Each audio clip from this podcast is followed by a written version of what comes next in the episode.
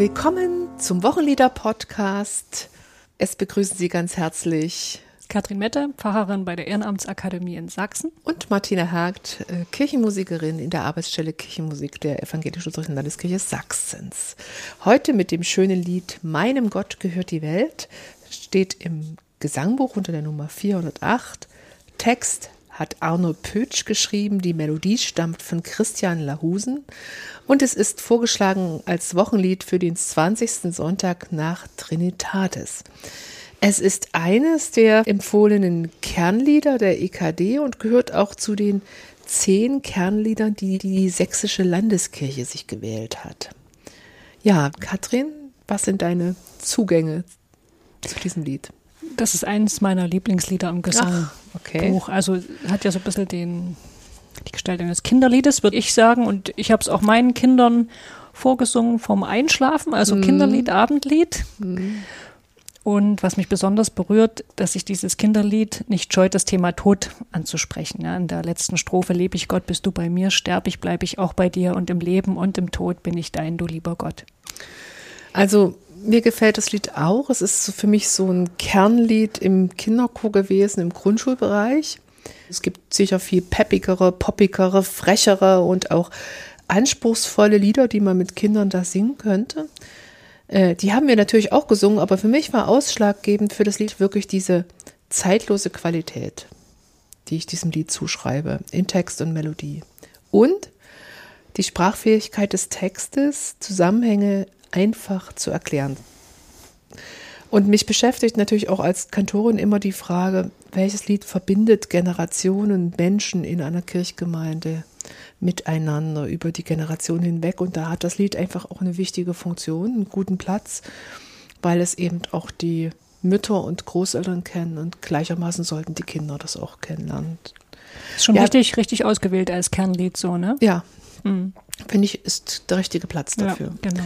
Wir hören jetzt eine Einspielung, die ich mit einem Kinderchor gemacht habe. Und diese Einspielung ist entstanden, weil wir ein, eine CD und einen Taufkoffer entwickelt haben zum Thema Taufe und Leben und Lebensbegleitung und Segen. Und da durfte dieses Lied zum Thema Taufe auch nicht fehlen. Meinem Gott gehört die Welt.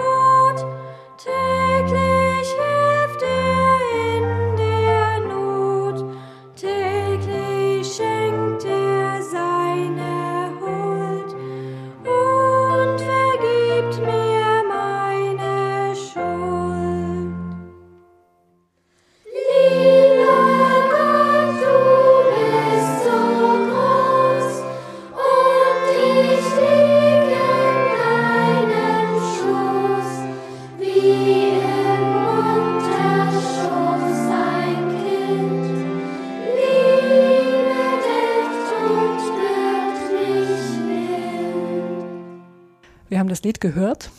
Die schöne Melodie stammt ja von Christian Lahusen. Wer war das denn? Christian Lahusen hat einen sehr spannenden Lebensweg, wie ich jetzt gemerkt habe, als ich mich mit dem Lied näher beschäftigt habe.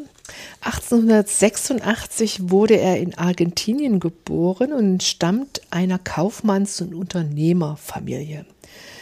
Ähm, er wuchs mit seinen Geschwistern auf dem Kolonialsitz der Familie in unmittelbarer Nähe von Buenos Aires auf. Und für Ausbildung und Erziehung waren dort Hauslehrer beschäftigt. 1899 wurde er im Alter von 13 Jahren allein nach Deutschland geschickt, um das Gymnasium in Wernigerode zu besuchen. Von Buenos Aires nach Ja. Wernigerode. Hm. Und die Familie siedelte dann 1901, also zwei Jahre später, nach Bremen um und Christian führte seinen Schulbesuch dort fort. Nach dem Abitur ging er 1905 zum Studium der Musik nach Leipzig. Und einer seiner Lehrer, der ihm begegnet ist, war Hugo Riemann. Vielleicht ist der Name dem einen oder anderen bekannt. Ein sehr bedeutender deutscher Musikhistoriker, Theoretiker, Pädagoge und der hat auch ein großes Musiklexikon mitverfasst. Das Riemanns Musiklexikon. Das ist eigentlich ein anerkanntes Standardwerk. Habe ich sogar schon mal gehört. Ähm, Lahusen brach sein Studium aber in Leipzig ab und hat zahlreiche Reisen gemacht und weiter im Selbststudium, also autodidaktisch gelernt. 1914 wurde er Korrepetitor am Opernhaus in Charlottenburg.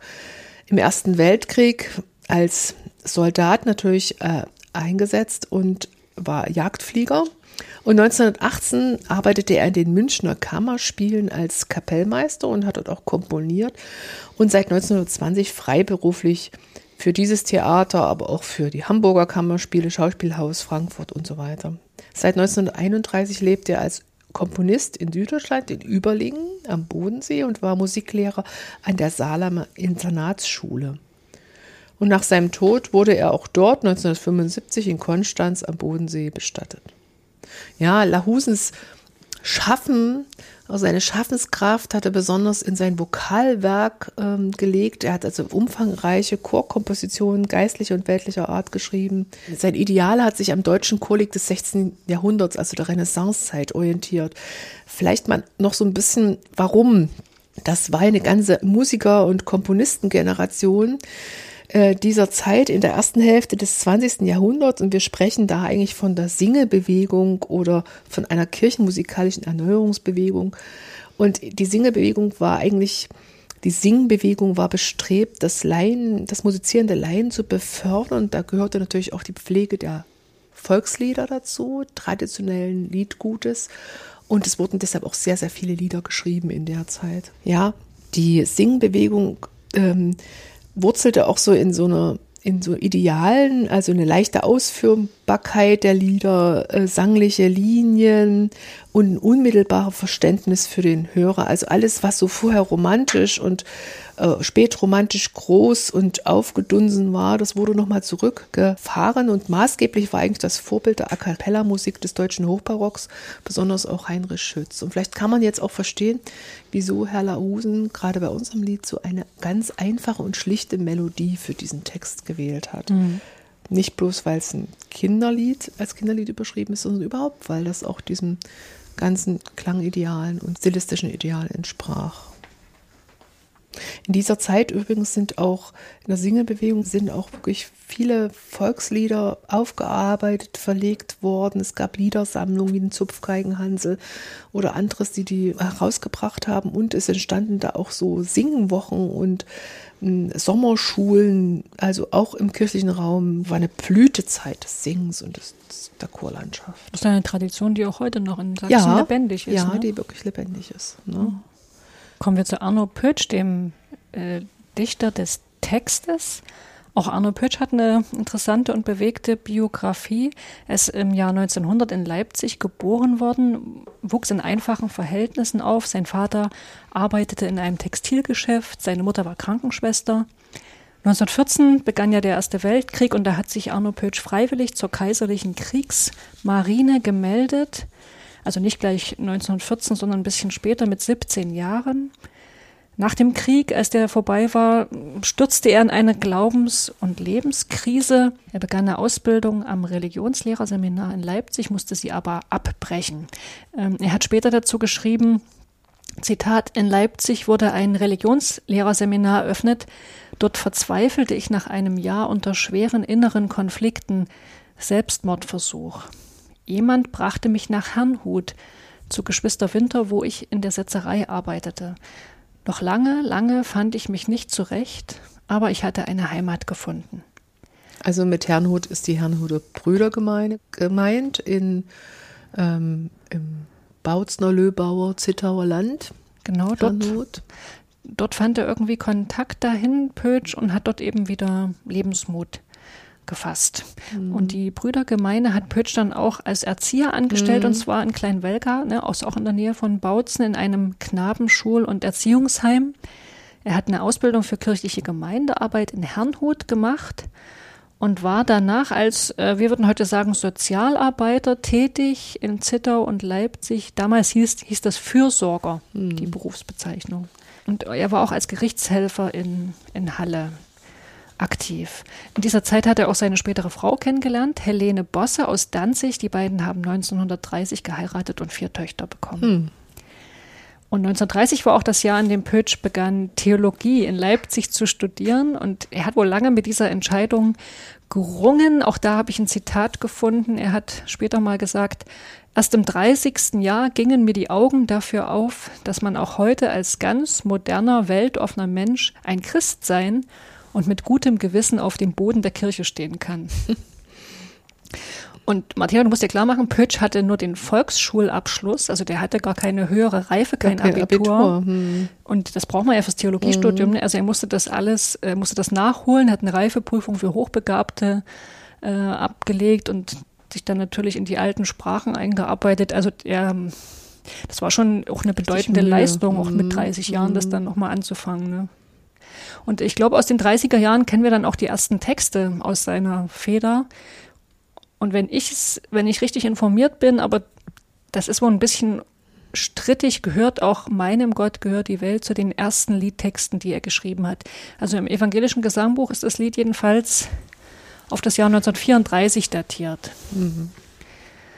Seine erste Pfarrstelle hat er dann bekommen im sächsischen Widerau, einem Dorf bei Rochlitz. 1935 war das. Ja, und ist klar, das ist die Zeit des Dritten Reichs, ne? Und da stellt sich natürlich die Frage, wie sich Pötsch da positioniert hat Mhm, im sogenannten da? Kirchenkampf.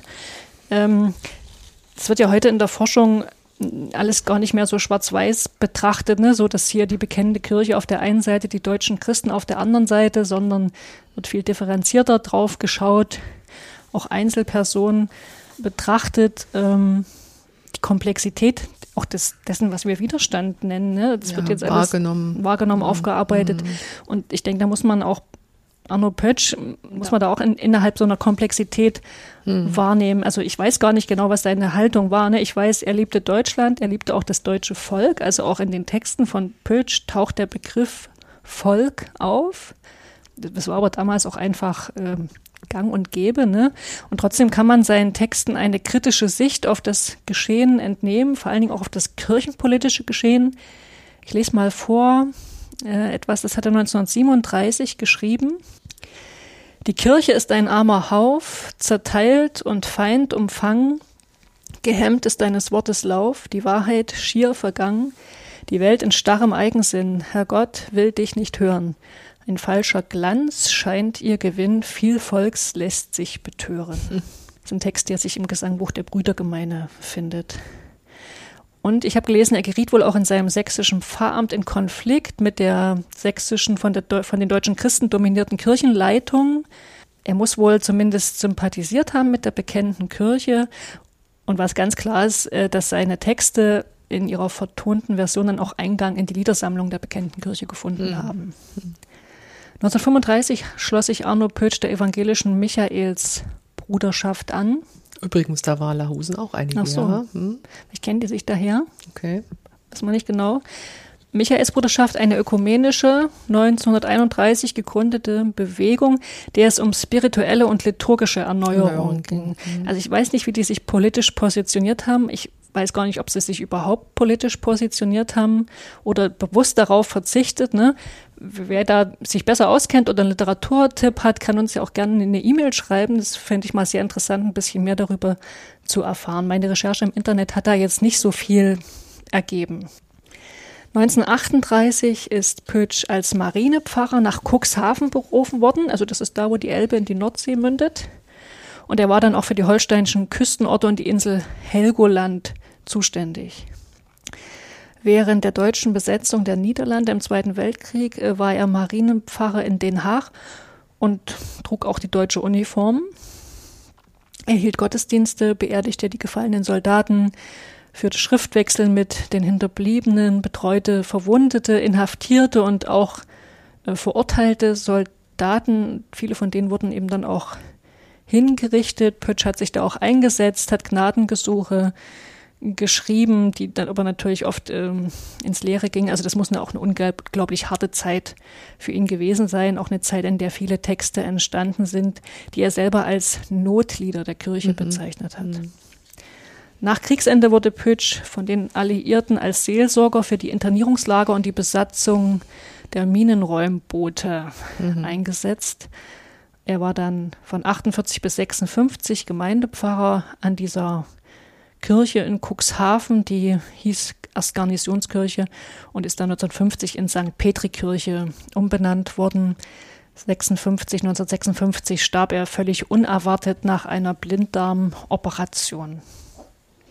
Von Arno Pötsch, Katrin, kennen wir noch zwei weitere Texte, die im EG vertreten sind. Ähm, Nummer 224, du hast zu deinem Abendmahl als Gäste uns geladen. Der Text entstand 1941.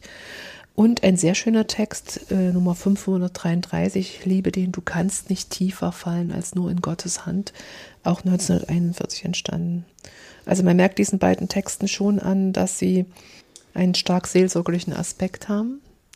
Zweiter Weltkrieg, ne, ähm, fällt ja in diese Zeit. Und Arne Pötsch ist mit acht anderen Liedern in den Regionalanhängen des evangelischen Gesangbuchs vertreten und natürlich im Gesangbuch der Brüdergemeinde, welches 2007 überarbeitet wurde. Gucken wir mal auf den Liedtext.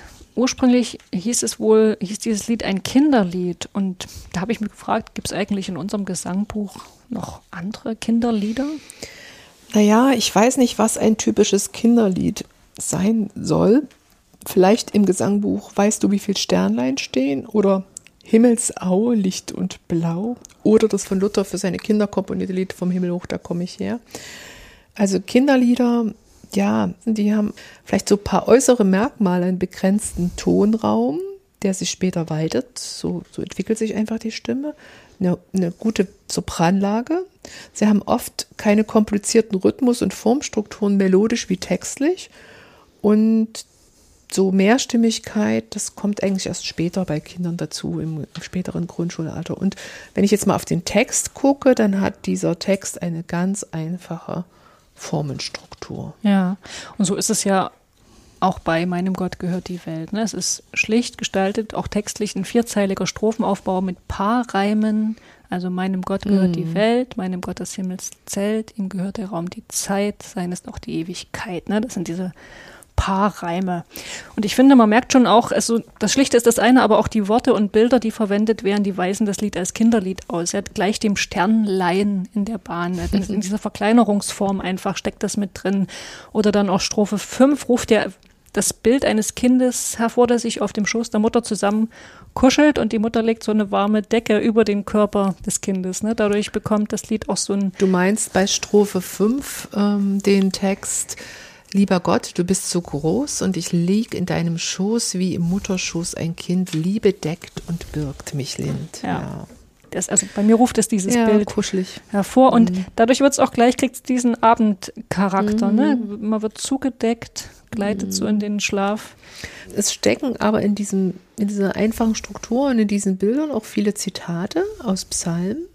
Also meinem Gott gehört die Welt, die Erde ist des Herrn, Psalm 24, der erste Vers. Oder bei Wo ich bin, hält Gott die Wacht, führt und schirmt mich Tag und Nacht. Ähm, vielleicht der dich behütet, schläft nicht, siehe, der Hüter Israels schläft und schlummert nicht, der Herr behütet dich, ist dein Schatten über deiner rechten Hand, dass dich des Tages die Sonne nicht steche und so weiter, Psalm 121. Mhm. Weil du jetzt gerade nochmal gesagt hast, ne, dieser Anfang, meinem Gott gehört die Welt. Habe ich nochmal auch überlegt, es ist ja auch ähm, in der bekannten Kirche äh, rezipiert worden und, das kann man auch gut verstehen. Ne? Da steckt ja auch gleichzeitig so eine, so eine Ansage drin. Ne? Also meinem Gott gehört die Welt, meinem Gott und eben nicht einem Führer Adolf Hitler. wie Adolf Hitler, der die ganze Mhm, Welt erobern will. Mhm. So, also da mm, kommt das auch irgendwie nochmal so untergründig. Auch, auch bei dem zweiten, ihm gehört der Raum der Zeit. Also ähm, Hitler hat ja den Anspruch, ein tausendjähriges Reich Ja, auszurufen. ja. Also wem gehört hier Raum und Zeit? Wer es? Also man könnte es auch als Bekenntnis gegen diesen Zeitgeist verstehen. Aber Und es ist, denke ich, damals auch so verstanden worden und vielleicht auch in der DDR ein Stück. Ja, genau. Mhm. Also in Diktaturen generell bietet sich das Lied so an. Ne? Okay, es, in dem Lied, du hast gerade gesagt, es hat so einen Psalmmotiv auf, Psalmanklänge. aber auch es gibt auch Vater unser Anklänge. Das ist mir, das war mir bisher auch nicht so bewusst, aber liegt eigentlich auf der Hand. Hier täglich gibt er mir das Brot, ne, Strophe 4. Unser tägliches Brot gib uns heute. Oder dann und vergibt mir meine Schuld. Ja, und vergib uns unsere Schuld. aus Genau, das ist auch aus der vierten Strophe jetzt gewesen. Aber das ist dort nicht als Bitte wie im Vater unser formuliert, sondern als Feststellung. Ja. Ne? Und vergibt mir meine Schuld. Genau. Punkt. Naja, und dann die Sache mit dem Tod, die ich ja schon auch am Anfang angesprochen habe. Ne? Ich, das ist, ist ein bisschen hart, finde ich. Also für ein Kinderlied, ich lasse die Strophe auch mal weg. Zum Beispiel, wenn wir das Lied im Taufgottesdienst gesungen haben. äh, Da wollen Eltern natürlich so zu Beginn ihres, zu Beginn des, kind, des Lebens ihres Kindes nicht dran denken. Aber also, der Tod gehört eben auch zum Leben dazu. Hm. Also die, dieses Bild des Todes auch in Kinderliedern oder in Liedern, die wir abends unter Kindern vorsingen, das haben wir ja auch in anderen ähm, beliebten Gesängen. Der Mond ist aufgegangen. Ne? Claudius, Matthias Claudius hat übrigens den, den Tod als gar nicht als Tod, sondern als Bruder Hein bezeichnet, als Freund. Ähm, und ich, ich finde eigentlich da gut daran, dass das Thema aufgegriffen wird, weil es gehört zum Leben. Und ich habe den schönen Satz gelesen, das Lied hat eine Sprache, die schon einem kleinen Kind die schwersten Gedanken erklären kann. Und ähm, ich erinnere mich da auch nochmal so persönlich an ein Gespräch mit meinen Kindern am, am Küchentisch, als wir gerade meinen, meinen, unseren Schwiegervater im Hospiz Tage zuvor verabschiedet hatten. Ähm, dass eben es nicht einfach ist, über den Tod zu reden mit Kindern, was passiert da und das nicht kindlich, sondern kindgerecht. Und manche denken sicher, diese Themen wie Passion, Leid oder Sterben gehören nicht in die Kinderliederbücher. Da bin ich aber anderer Meinung. Ähm, ich finde so und so, dass die Kinder einen selbstverständlichen Umgang damit haben, aber die brauchen auch die Thematisierung, auch das Gespräch, auch das Wenden. Äh, wie, wie sehen wir das? Und wir selber, so ist es mir gegangen, wenn ich meinen Kindern das erklärt habe und mit denen über diese Themen ins Gespräch gekommen bin, bin ich mir selber auch immer klarer geworden. Ja, ja, ich finde es auch, ich finde es wirklich gut, dass das, dass das hier drin ist, weil die Kinder genau, die stellen die Fragen und die erleben ja, dass Menschen, die sie lieb haben, sterben und, und, und wollen, wollen da wissen, was es damit auf sich hat. Ne? Matthias Claudius nochmal bei dem schönen Lied Der Mond ist aufgegangen, der hat ja auch in seinem frühesten Kindesalter Geschwister verloren und so. Das war ja, das war ja ganz nah, das Thema war ja da. Ja, aber die Strophe singt man auch nicht so oft. Ne? Nein. Äh, wollst endlich Sonder Und grämen, aus dieser Welt uns uns nehmen durch nehmen. einen sanften Tod. Ja, man, man singt immer die Strophe, die danach kommt. So legt euch denn ihr Brüder. Hm. Also da hat man auch diese Bewegung, das bisschen ausblenden zu wollen. Ne? Ja. Übrigens, du hast ja vorhin gesagt, dass es noch zwei andere Lieder von Arno Pötsch im Mhm. Gesangbuch gibt. Ähm, das hatte ich auch schon recherchiert und habe mir die Texte mal angeguckt. Und da ist mir aufgefallen, dass da teilweise dieselben Formulierungen und Wendungen vorkommen, so. wie in meinem Gott gehört die Welt. Also im Abendmahlslied, ne, du hast zu deinem Abendmahl, heißt es in Strophe 3, nun segne Herr uns Brot und Wein, deines Tisches edle Gaben, du selbst willst gegenwärtig sein und wunderbar uns laben. Gib über Bitten Bitten und, und Verstehen. Ach, das- genau, das- wie du versprachst zu geben und so weiter. Und äh, über Bitten und Verstehen kennen wir auch noch aus einem anderen Gesangsbuchlied, das nicht von Pötsch stammt. Wach auf, du Geist der ersten Zeugen. Da heißt es in Strophe 8, du wirst ein herrlich Werk vollenden, der du dir Welten Heil und Richter bist, du wirst der Menschheit Jammer wenden, so dunkel jetzt dein Weg, o Heilger ist. Drum hört der Glaub nie auf, zu dir zu flehen, du tust doch über Bitten und Verstehen. Hm. Vielleicht hat das sogar der Pitch aus, aus dem Lied, ne? die, die Formulierung. Hm. Und dann hier, du kannst nicht tiefer fallen als nur in Gottes Hand. Da haben wir dieses Handmotiv, ne? Gottes Hände halten, Halten mich, mich, gleich den. Sternlein in der Bahn. Und auch Strophe 3, von Du kannst nicht tiefer fallen. Wir sind von Gott umgeben, auch hier im Raum und Zeit und werden in ihm leben und seinen Ewigkeit. Ihm gehört der Raum, die Zeit seines Ja. Ja, die Melodie, die sich in unserem Gesangbuch findet, also die ist wunderbar, glaube ich, weil sie trifft genau den Herzschlag dieses Textes und die ist, ähm, die hat auch, glaube ich, sehr zur Verbreitung des Liedes beigetragen. Und wir hatten vorhin über diese Singbewegung und kirchenmusikalische Erneuerungsbewegung geredet. Da, ich hatte ja gesagt, das waren Ideale, Echtheit, Schlichtheit, Einfachheit. Die Melodien sollten für sich stehen, so hat man damals gesagt. Also einstimmig, klangvoll erklingen. Und deshalb haben viele Melodien dieser Zeit einen ganz durchsichtigen Aufbau, kleine Sekundschritte, eine schöne Linearität und manche haben sogar so Rückgriffe, weil ja Renaissance, hatte ich ja gesagt, auf alte Kirchentonarten, also andere Klangwelten. Also die Melodie von Herrn Lahusen, die ist wirklich, die entspricht diesem Ideal. Sie ist einfach abzugreifen, sie erklingt einstimmig und ist klangvoll und die hat eine kindliche Leichtigkeit. Es hat ein frohgemutes Dur. Der Tonraum, der im Gesangbuch notiert ist, jetzt ums A, F-Dur und drum ist eine ideale Tonhöhe für Kinder zu singen. Und das Lied schöpft nur aus fünf bis sechs Melodietönen. Ein kleiner Tonraum, Kindern angemessen. Die Strophen sind kurz, überschaubar und vielleicht noch was so zum melodischen Aufbau. Na, na, na, na, C, C, D, C, fängt das ja an. Das wird also wiederholt. Na, na, na, na, na, na, na, na, na, na, na, na, na, na. Dann geht es an die tiefste Stelle. Na, na, na, na, na, na, na. Abwärts und äh, in einen im Quintraum bis zum Grundton und dann na, na, na, na, na, na, na, fällt es nochmal von oben nach unten. Und dann gibt es diese ganz hübsche kleine Wendung, diese Mini-Punktierung am Schluss an der Stelle. Sein ist auch die Ewigkeit und nicht sein ist auch die Ewigkeit. Es könnte ja auch gerade sein. Und das ist total hübsch, finde ich. Das ist also ganz, ein ganz minimaler Einsatz von Wird so ein Mitteln. bisschen fröhlich dadurch. Und ne? und er hat einen ganz großen Effekt. Ja. Und gerade weil es nur einmal kommt, ist es so, Ja. fällt es Fällt's so auf, auf hm. und hüpft einen da so fröhlich und leicht raus. Lausen hat übrigens noch andere Lieder geschrieben, die äh, Melodien geschrieben, die wir auch im, im EG haben. Also die Melodie von Wisst ihr noch, wie es geschehen ist von ihm. Oder wir glauben Gott im höchsten Thron. Das ist auch so eine Kirchentonart. Und das, das hat auch so, ein, so eine Festlichkeit, so eine, auch eine Einfachheit, aber eben nicht ähm, Richtung Kinderlied. In dem Herren freuet euch oder der schöne Kanon. Eine ruhige Nacht. Ja, der ist schön. Wollen wir noch mal ein bisschen uns unterhalten, wie man das Lied im Gottesdienst einsetzt? Hast du eine Idee? Na, ich habe gedacht, wenn es offenbar äh, mehrere Arno Pötsch-Lieder gibt und sich die Motive darin auch noch so ein bisschen wiederholen, könnte man doch auch mal einen Gottesdienst durchgehend mit Arno Okay. Pötsch-Liedern gestalten. Müsste man natürlich noch ein paar mehr raussuchen. Könnte man ja aber mal im Gesangbuch der Brüdergemeine auch ein bisschen gucken. Da habe ich zum Beispiel einen Liedtext gefunden, Du bist der große Treue, der unser nie vergisst. Ein schlichter Text, der aber, denke ich, den könnte man gut im Gottesdienst singen.